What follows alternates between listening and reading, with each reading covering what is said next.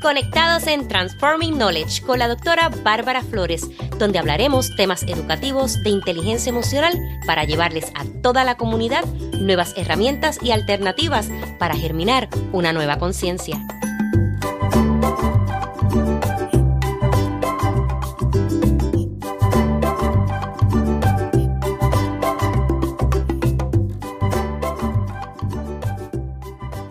Feliz de saber que estás aquí conmigo compartiendo en este nuestro espacio Transforming Knowledge. Soy la doctora Bárbara Flores, especialista en liderazgo educativo e inteligencia emocional, autora del libro El liderazgo escolar y la inteligencia emocional ante la crisis social. Este es nuestro episodio número 46, donde estaremos hablando con Gabriela Calvi sobre el suicidio en los jóvenes. Y quiero contarte sobre Gabriela Calvi, que es venezolana, vive en Dallas, Texas, es educadora, especialista de prevención de enfermedades y defensora de la salud pública. Y también es podcaster de Buenos Días, Salud. Me siento muy contenta porque hoy está con nosotros Gabriela Calvi. Gabriela, ¿cómo te sientes hoy? Muy bien, feliz de estar aquí en tu espacio de Transforming Knowledge. Es un gusto para mí estar compartiendo con ustedes. Muchísimas gracias por tu tiempo y por todo el conocimiento que yo sé que vas a compartir con nosotros. Como bien conocemos, septiembre es el mes de la concientización del suicidio, por lo que yo inmediatamente me comuniqué con Gabriela y le dije, Gabriela, vamos a hablar sobre el suicidio en los jóvenes. Así que quiero comenzar con preguntarte, Gabriela, ¿cuáles son las señales de advertencia que tenemos que estar alertas con los jóvenes? Muy bien, Bárbara. Mira, primeramente, antes de comenzar con esta pregunta, me gustaría comenzar ofreciendo una aclaratoria. Existe una gran diferencia entre el comportamiento suicidio a los pensamientos suicidas. Te explico. Existe lo que se llama suicidio, ¿cierto? Y autolesión sin suicidio. Entonces, Correcto. ambas son muy similares y se entienden a confundir o más bien no todos saben de estas dos clasificaciones. Es igual cuando estamos hablando de salud mental, está la esquizofrenia, está bipolar, pero dentro de esas enfermedades existen como unas subcategorías. Entonces, en el suicidio tiene lo mismo.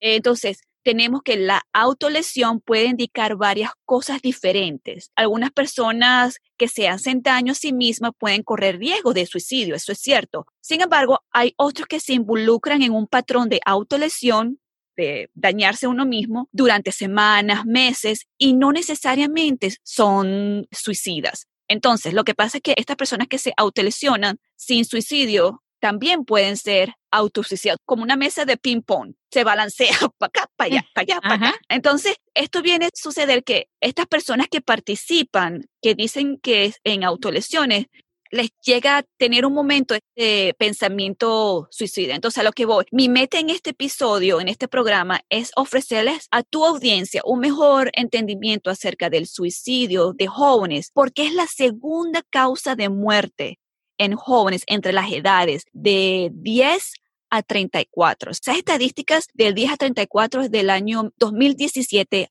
del año 2018 es de 10 a 24. Entonces está bajando un poco. ¿Por qué? Eso todavía mm, habría que estudiarlo un poco. No hay estadísticas concretas para el año 2019. Las estadísticas del 2020 van a ser publicadas el año que viene, en el 2021. Entonces, siempre cuando hablamos de estadísticas son de un año atrás del vigente. Entonces, la idea es darle a tu audiencia herramientas prácticas. Así que les digo que tomen lápiz y papel porque les traigo muchísima información que no podemos dejar pasar por alto. Entonces, ahora sí, este sí me gustaría entrar a esa pregunta que tú me habías hecho al principio, porque pensé que esto era muy importante dar esa aclaratoria para que la gente pues tenga un mejor entendimiento. Me parece perfecto, Gabriela, para que puedan todos ponerlo en contexto y no confundan porque es muy cierto, no todo el mundo conoce eso bien que aclaraste. Muchísimas gracias. De nada. Bueno, entonces como mencionaste que cuáles son esas señales de advertencia que nosotros debemos de estar pendientes, en alerta. Primero, esos tipos de amenazas con lastimarse, en suicidarse. Lo otro es buscar acceso a pastillas, armas u otros medios para suicidarse, hablar o escribir sobre el tema de la muerte, la muerte o el suicidio. Ahora, aquí es como un tema como que no es controversial, pero digamos que se puede malinterpretar porque una persona que está pasando por el duelo puede escribir de una manera sincera, sin ser alarmista acerca de ese proceso de la muerte, porque está pasando por un, duelo. Ahora, a diferencia de pensar de que se quiere hacer daño o que quiere hacer daño a otras personas. Pero ya se llamaría homicidio. En la escritura habría que estar pendiente del joven qué es lo que está escribiendo y por qué lo escribe. Especialmente en esas en las redes sociales que hay muchas, digamos, grupos en las redes sociales que tal vez los padres no se están dando cuenta de que existen, por lo menos el Snapchat. El joven está tomando fotos, está escribiendo un pequeño mensaje, pero ese mensaje se borra a los segundos, minutos, me parece. Pero ya no existe, el padre no tiene control de lo que se mostró. Entonces ahí debemos tener una aclaratoria. Dentro de la escritura también existe lo que es la escritura creativa. La escritura creativa es como una imaginación, pero si una persona se está imaginando esas cosas también tenemos que estar atentos. Obras de artes. Ahí hay muchísimo, ahí hay muchísimo. Muchísimo, sí. Entonces también hay que estar muy atento en ese aspecto. También cuando un joven expresa desesperanza, sin razón para vivir o sin sentido de propósito en la vida. Tener rabia, enojo, buscar venganza, actuar imprudentemente o participar en actividades riesgosas y también aparentar sin pensar, o sea que bueno, yo voy a montar bicicleta y me voy a lanzar por un barranco. Oh Dios. Cosas así, ¿me entiendes? Voy a tirarme en un puente, voy a escalar una montaña y me voy a tirar por el precipicio. Cosas así buscar el riesgo, pero sin pensar las consecuencias de lo que viene. Sentirse atrapado, agobiado. El consumo de alcohol y droga es un factor sumamente importante y es uno de los número unos de las causas de suicidio. También cuando el joven se aleja de las amistades, círculo familiar. Obviamente, en ciertos jóvenes su círculo social tal vez es tóxico, pero si ese joven se aleja de ese círculo tóxico, pero entonces no busca otro tipo de ayuda, otro tipo de círculo social, entonces ahí hay que ver eso también. Tener un cambio dramático en el estado de ánimo. Entonces incluso puede ser un cambio de tristeza, un día o un segundo está deprimido y entonces a los, a los otros segundos, minutos, el siguiente día está feliz. Entonces con un sentido de resolución que a menudo ese joven no indica claramente cómo se siente, por qué se siente y cómo ocurrió. Es como la inteligencia emocional y tú que eres experta en eso, es que ese joven se deja llevar por esas emociones en vez de el joven controlar las emociones. Claro, poder manejarlas. Las manejarlas, porque cuando decimos controlar no es que los vamos a reprimir,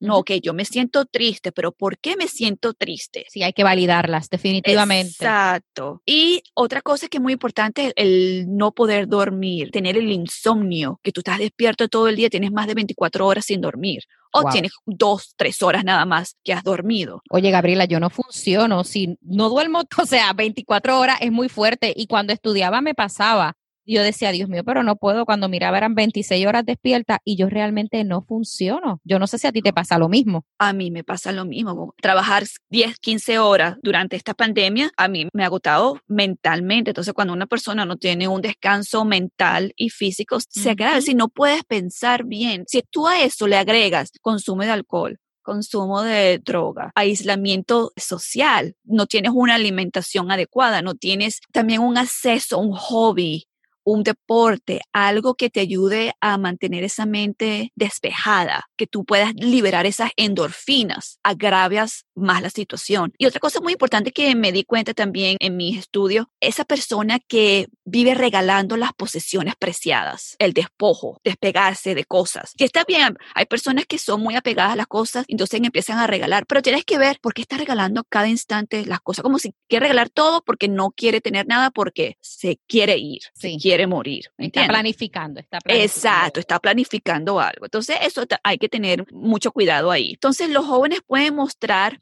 uno o dos o todos estos síntomas. No hay una regla ideal. Todos estos síntomas se ven. al tener una persona, tener uno de estos, empieza todo por lo que es la depresión. La depresión conlleva a estos pensamientos suicidas. De esos pensamientos suicidas lleva a lo que es al comportamiento suicidio.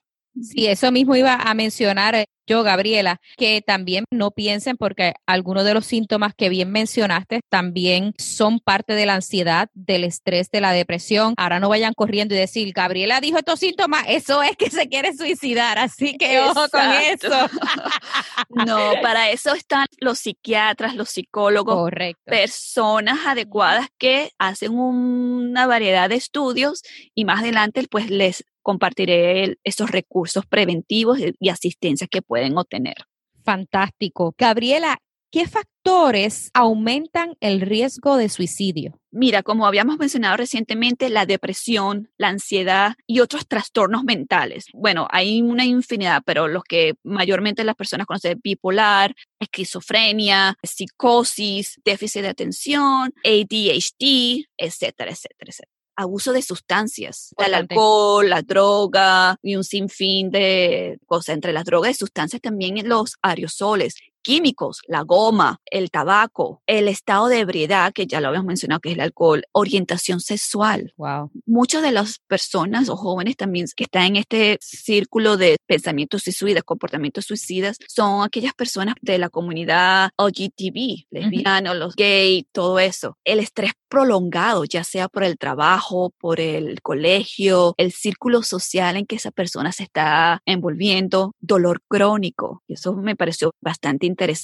Agobia mucho el dolor crónico, desespera a las personas, que es lo que lleva tal vez entonces al abuso de sustancias, de esos narcóticos. También el factor que si este joven haya presenciado un intento de suicidio familiar o de una persona, de un amigo también. Eso implica la violencia familiar, como habías visto, ese es un abuso en su círculo social, ya sea maltratado físicamente, mentalmente, psicológicamente. También el abuso viene también por medio del control monetario, eso también es importante, las armas de fuego en el hogar. Oh, sí. Y aquí, bueno, en Texas estamos acostumbrados que sí, tú puedes tener el arma y tú puedes defenderte, pero está bien, pero hay que ser muy prudentes y tener esa arma en su caja fuerte y tener una educación, un entrenamiento debido. La manera que yo lo veo y que yo le explico a mis hijos es que no es para dañarnos a nosotros mismos, sino más bien para protegernos. Exacto. Pero sí, hay que tomar todas esas medidas, como bien tú mencionas. Pero también si tú la vas a usar para tú protegerte, tienes que tener mucho cuidado de que hay consecuencias, a pesar de que tú te estás protegiendo. Si una persona entra a tu casa y tú te sientes que esta persona te está atacando contra tu vida, tú te quieres defender, pero tienes que darte en cuenta de que va a haber consecuencias, que tú posiblemente tienes que ir o a la cárcel o tienes que ir contra un juez, tener tu propio juicio y demostrar la razón por la cual tú usaste, dar tus pruebas contundentes. Hay que, en esa parte, hay que tener como que mucho cuidado. Y bueno, entonces es también importante destacar que también las personas que son liberadas recientemente, que estuvieron en la cárcel y ya fueron liberadas de la cárcel, también eso trae, es un factor de, de suicidios. Y entonces es importante destacar que muchas personas con estos factores de riesgo no tienen tendencia en suicidios. Gabriela, como bien nos mencionaste, muchísimos factores y como, ¿verdad? Allá en Texas, ¿cómo tú le enseñas a tus hijos sobre la seguridad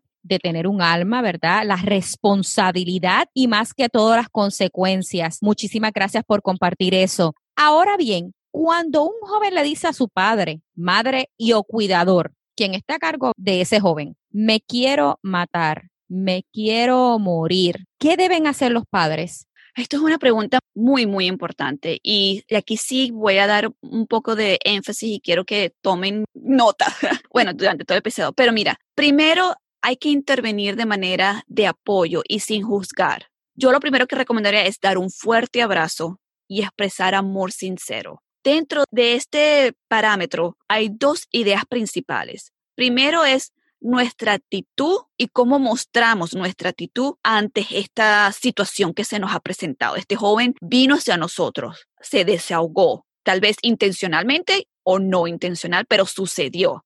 Entonces, también la otra idea principal es las habilidades de comunicación efectivas. En esto nos basamos en las verbales como no verbales. Que son muchas veces más importantes las no verbales. Sí, y voy a dar como unas ideitas aquí bien claras para que se imaginen, tengan un concepto mejor. Comenzamos con el buen entendimiento de mantener la calma y evitar la expresión de shock, esa conmoción o ese enojo. Y lo digo suena como que muy fácil de decir, pero sí es difícil. Y porque en nuestra cultura latina tendemos a decir mucho la palabra, estás loco, estás loca. Ajá. Porque es nuestra primera reacción instantánea que todo el mundo le decimos, estás loca. Cuando viene a lo que es el suicidio o comportamiento suicidio, eso es una actitud muy negativa hacia esta persona cuando se está expresando. Entonces, esa actitud la debemos de cambiar. Mira, en los cursos que he podido realizar, y uno de ellos se llama Mental Health First Aid,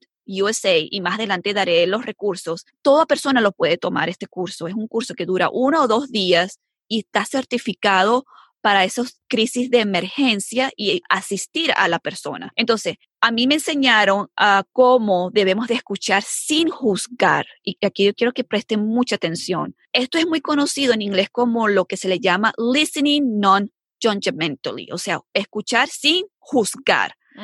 Es más, que simplemente de no hacer esos juicios. Eso es lo que significa. Tú vas a escuchar atentamente sin tratar hacer juicios. Se trata de asegurarse de no expresar tus propios juicios negativos, porque esto puede obstaculizar su ayuda. De inmediatamente a tú dar tus propios juicios, tú estás construyendo nuevamente esa barrera, esa pared entre la comunicación del joven y tú. Ya tú estás ahí, pusiste una barrera de, stop. Sí, entonces bloqueas lo que ese joven quiere decirte. Muchas veces tiene inquietudes, tiene muchas cosas y por tú estar juzgando se limita y dice, ¿sabes qué? ¿Para qué entonces yo voy a hablar? Si siempre es lo que me quieren imponer, lo que mi mamá, mi papá, mi cuidador, persona que le está hablando al joven piensa. Exactamente. Entonces debemos armarnos de valor y expresar nuestra preocupación por el bienestar de la persona. Si crees que el joven no está en una crisis, pero necesita atención inmediata, entonces puedes entablar una conversación con el joven preguntándole cómo se ha sentido, por qué se siente de esa manera.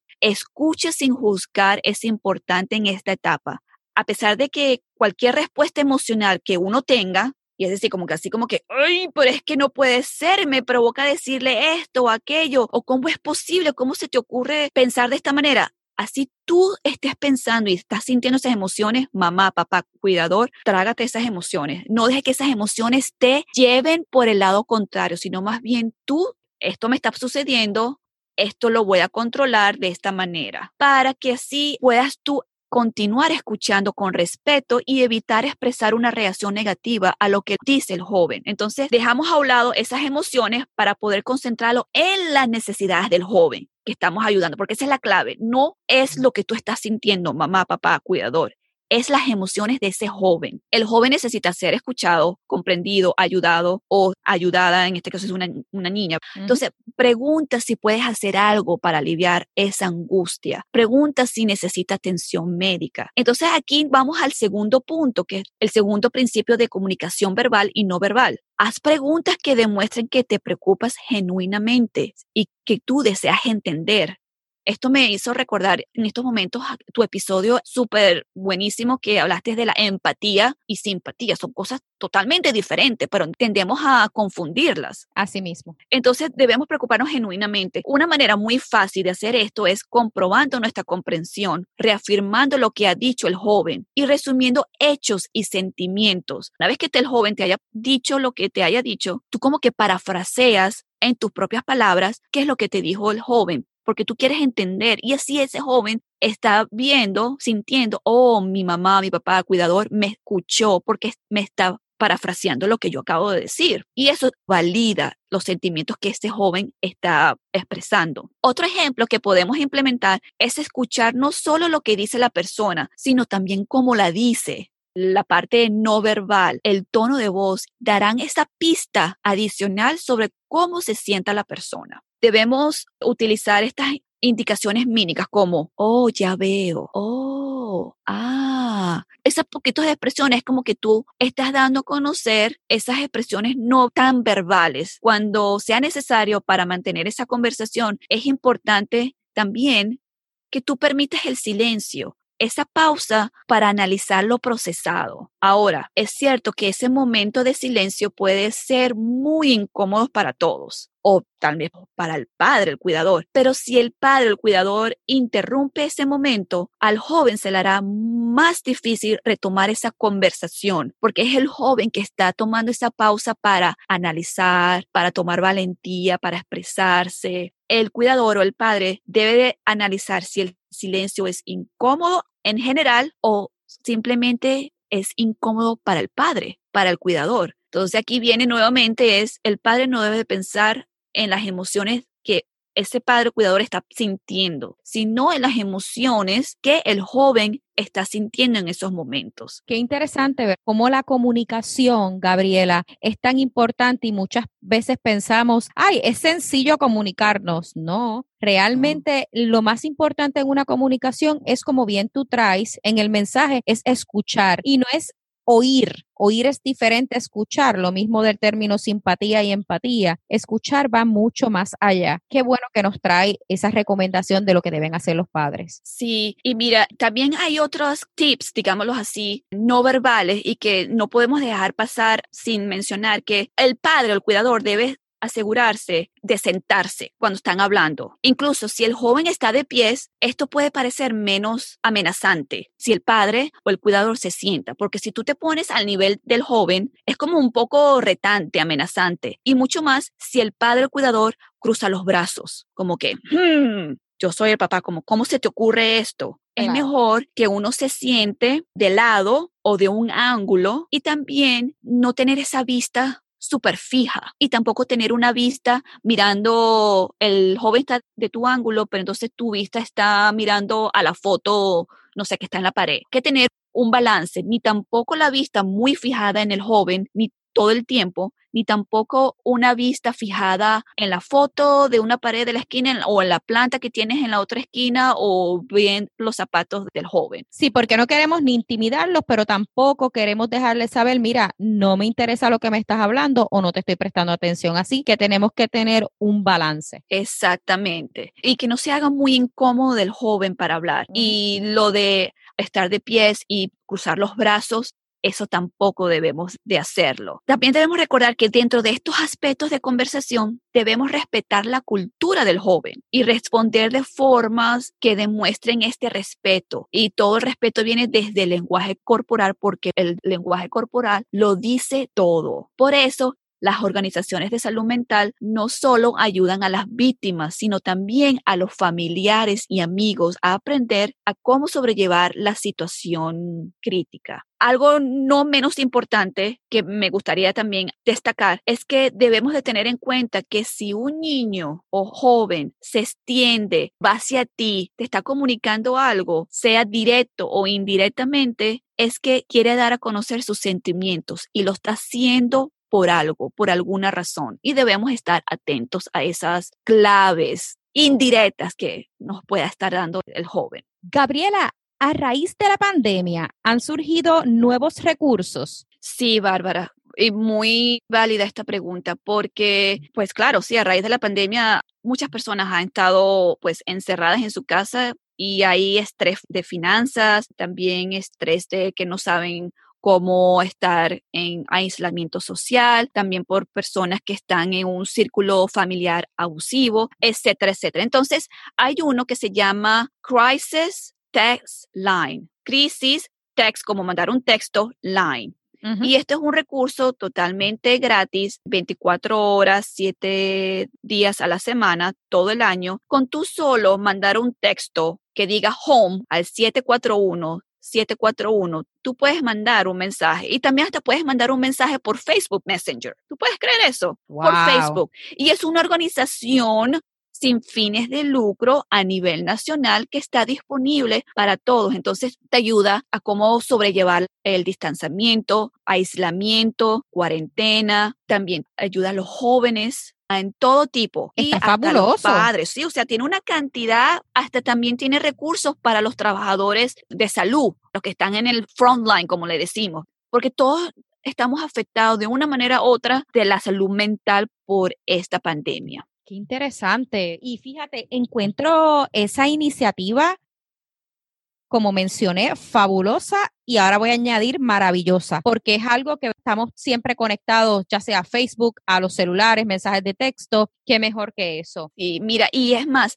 esta organización está en Inglaterra y está en Irlanda. Wow, y cada país tú puedes enviar un texto y lo puedes hacer por Facebook. Entonces, en las notas del programa yo les puedo compartir, pero en Estados Unidos es tú mandas un text home 741-741 y en Inglaterra es 85258. Fantástico, eso lo vamos a poner en las notas y en la descripción para todos los que nos están escuchando. Gabriela, ¿a qué deben estar atentos los padres? Muchísimas cosas, porque bueno, yo trabajé por varios meses en organizaciones de salud mental y de abuso sexual, tráfico humano. Entonces, había muchas cosas que yo no había entendido o no me había dado cuenta, pero ya cuando uno está emergido en ese mundo, digámoslo así, de una manera educativa, uno se da cuenta de que, wow, uno como padre no lo sabe todo por causa del Internet. El Internet como que muchas veces va más deprisa de que nuestra mente puede sobrellevar las cosas. O sea, unas veces yo le digo a mis hijos, yo quisiera ser un robot o tener varios ojos, un ojo al, como en lado de mi oreja y dos ojos atrás de mi cabeza para poder ver para todos lados. Oye, Gabriela, pero tú tienes cuatro hijos, ¿correcto? Sí, sí, correcto. Pues, imagínate tú, yo tengo una y yo no sé ni cómo, yo trato de estar aquí, allá y, y eh, tú serás superwoman. Ay, chao, ¿qué te puedo decir yo? No, no soy perfecta. La educación es la clave uno tiene que poner su empeño en sentarse, porque eso es lo que pasa. Hay que sentarse y buscar información, pero la información confiable, una información válida para poder educarse y tener esa iniciativa de investigar y validar esas cosas que los padres deben estar atentos. Un factor importante que todo adulto debe de tener en cuenta es si ha habido suicidios en la familia, en el colegio, con algún amigo cercano, con un vecino, alrededor de su círculo social, sea directo o indirecto. Si observas algún signo, el adulto debe de ser franco, hablar sin tabú, hablar con sinceridad. Un error muy grande que tenemos en la sociedad es no hablar de estos temas, en especial en los latinos, por vergüenza, por ser discriminado, por X razón. No debemos evitar usar la palabra suicidio es importante hacer la pregunta sin pavor y sin expresar ningún juicio negativo, porque tú expresarte de una manera negativa del suicidio, entonces ya el joven automáticamente dice que esto es malo, de una manera de que no se puede hablar, de una manera que es prohibido. Entonces él lo va a tener oculto. Claro, definitivamente. Y estoy de acuerdo contigo. Yo pienso que a todos los niños, jóvenes, adolescentes, se le debe de hablar con propiedad. Y las palabras se utilizan así. Esta palabra significa esto. ¿Por qué? Y darle ejemplo y sobre todo de acuerdo a su edad, porque obviamente sabemos que el cerebro de un adolescente, de un joven, no está totalmente desarrollado, pues no podemos hablarle como si fuera un adulto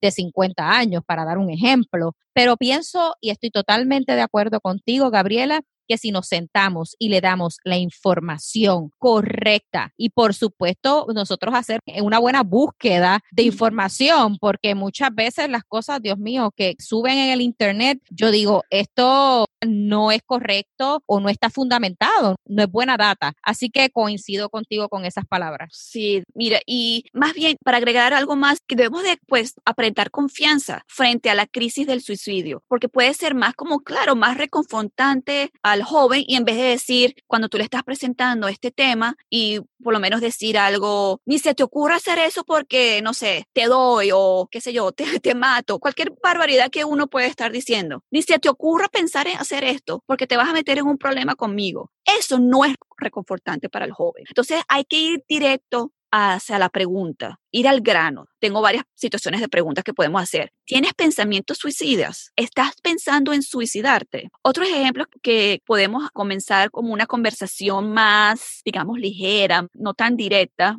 Me preocupa que hables de esta manera. Vamos a hablar con alguien sobre este tema o me preocupa que estás actuando diferente, estás durmiendo más de lo normal. ¿Qué es lo que te pasa? ¿Está todo bien en el colegio? O me preocupa que ya no sales con tus amigos estás encerrado en tu cuarto mucho tiempo. Todo esto puede ser una manera en que tú puedas abrir esa conversación, una cosa que tú puedas notar, cochele, si tu hijo le gustaba leer mucho acerca, no sé, o algún tipo de literatura y que esté leyendo otro tipo de libro que nunca, jamás en la vida, una cosa de terror o de horror, cosas así, que tú veas, wow, ese cambio como que drástico. Oh, ¿qué libro estás leyendo? ¿Cómo que abrir? ¿De qué se trata tu libro? ¿Cómo se llama el autor o cómo se llama el personaje? Principal para ver si ese joven se abre y te diga, responde a esas preguntas y tú no hacer de esa barrera tan limitante de conversación. Gabriela, yo también quiero añadir las redes sociales. Los padres tienen que estar muy pendientes a lo que sus hijos postean.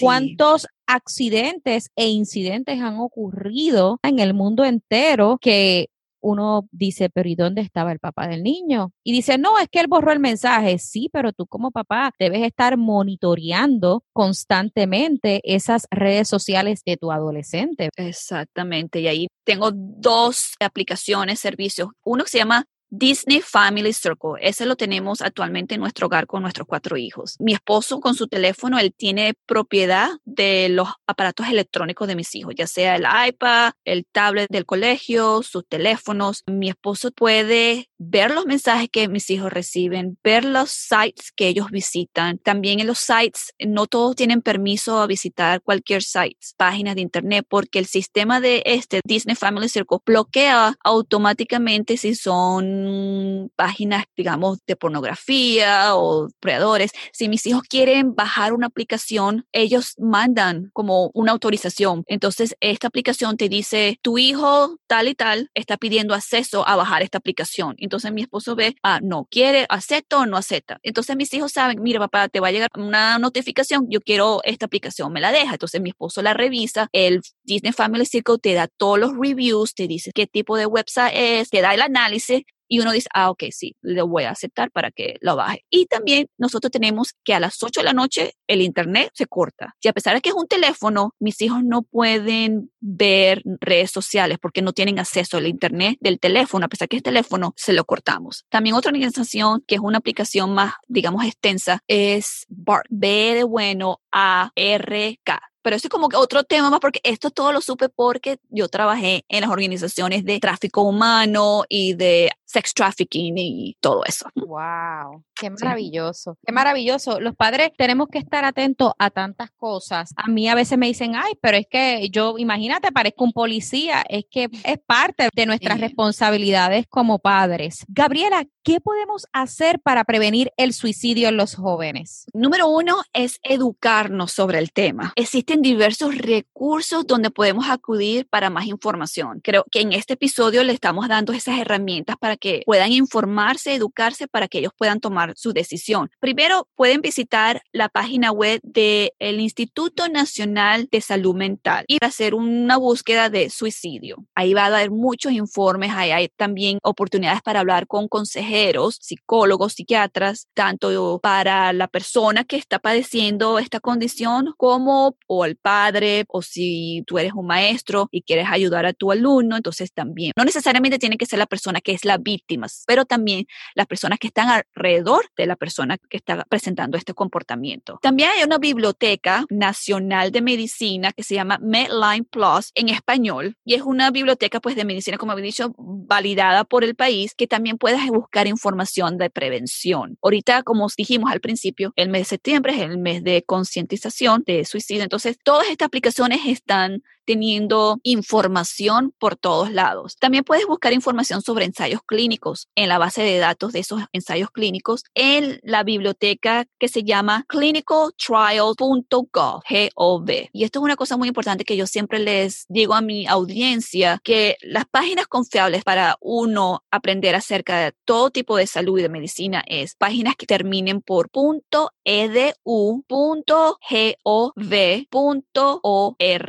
Son páginas confiables. Sí, no se vayan a páginas .com, .net, porque esas no son, o .us, que es otra que he, visto por ahí, esas no son páginas confiables. Aparte de esto, la información que uno encuentra en, en el Instituto Nacional de Salud Mental están disponibles diferentes formatos, la información, y en varios idiomas. Y la página es bastante fácil de navegar para leer y buscar información. Si no tienes acceso al Internet, tú puedes llamar y ellos te envían las publicaciones hay una revista que se llama Buscando Esperanza, que es una organización afiliada con el Instituto Nacional de la Salud Mental que se llama Alliance Nanny. Si tú llamas ahí, ellos te mandan una revista mensualmente de todos los temas de la salud mental. Y también puedes llamar gratis para otros recursos. Y todos ellos ofrecen consejería. También tenemos el National Suicide Prevention Health Line. Este es otro instituto que ofrece no solo asistencia para las personas que tienen pensamientos suicidios, pero también para aquellas personas que están tristes, se sienten que no hay esperanza para ellos eh, o que están solos. Y también para pues los amigos, los familiares que pueden pedir ayuda. Yo les recomiendo una cosa para prevenir, muy importante, que desde ya graben en su teléfono este número que les voy a compartir, porque al tú guardar este número equivale a salvar una vida. Entonces, presten atención, es 1-800-273-8255. Desde ya guárdalo en tu teléfono. También puedes mandar un texto, mandas un texto, equivale al salvar una vida, mandas un texto diciendo hello en inglés al 741-741. Facilito. En todos Estados Unidos puedes conectarte con un profesional, un consejero, y tienes tú, pues, tu cita psiquiátrica o psicológica, consejería por medio de un texto porque muchas personas no se sienten que quieren hablar, sino tal vez hablar por texto, especialmente los jóvenes. Mm, que ellos son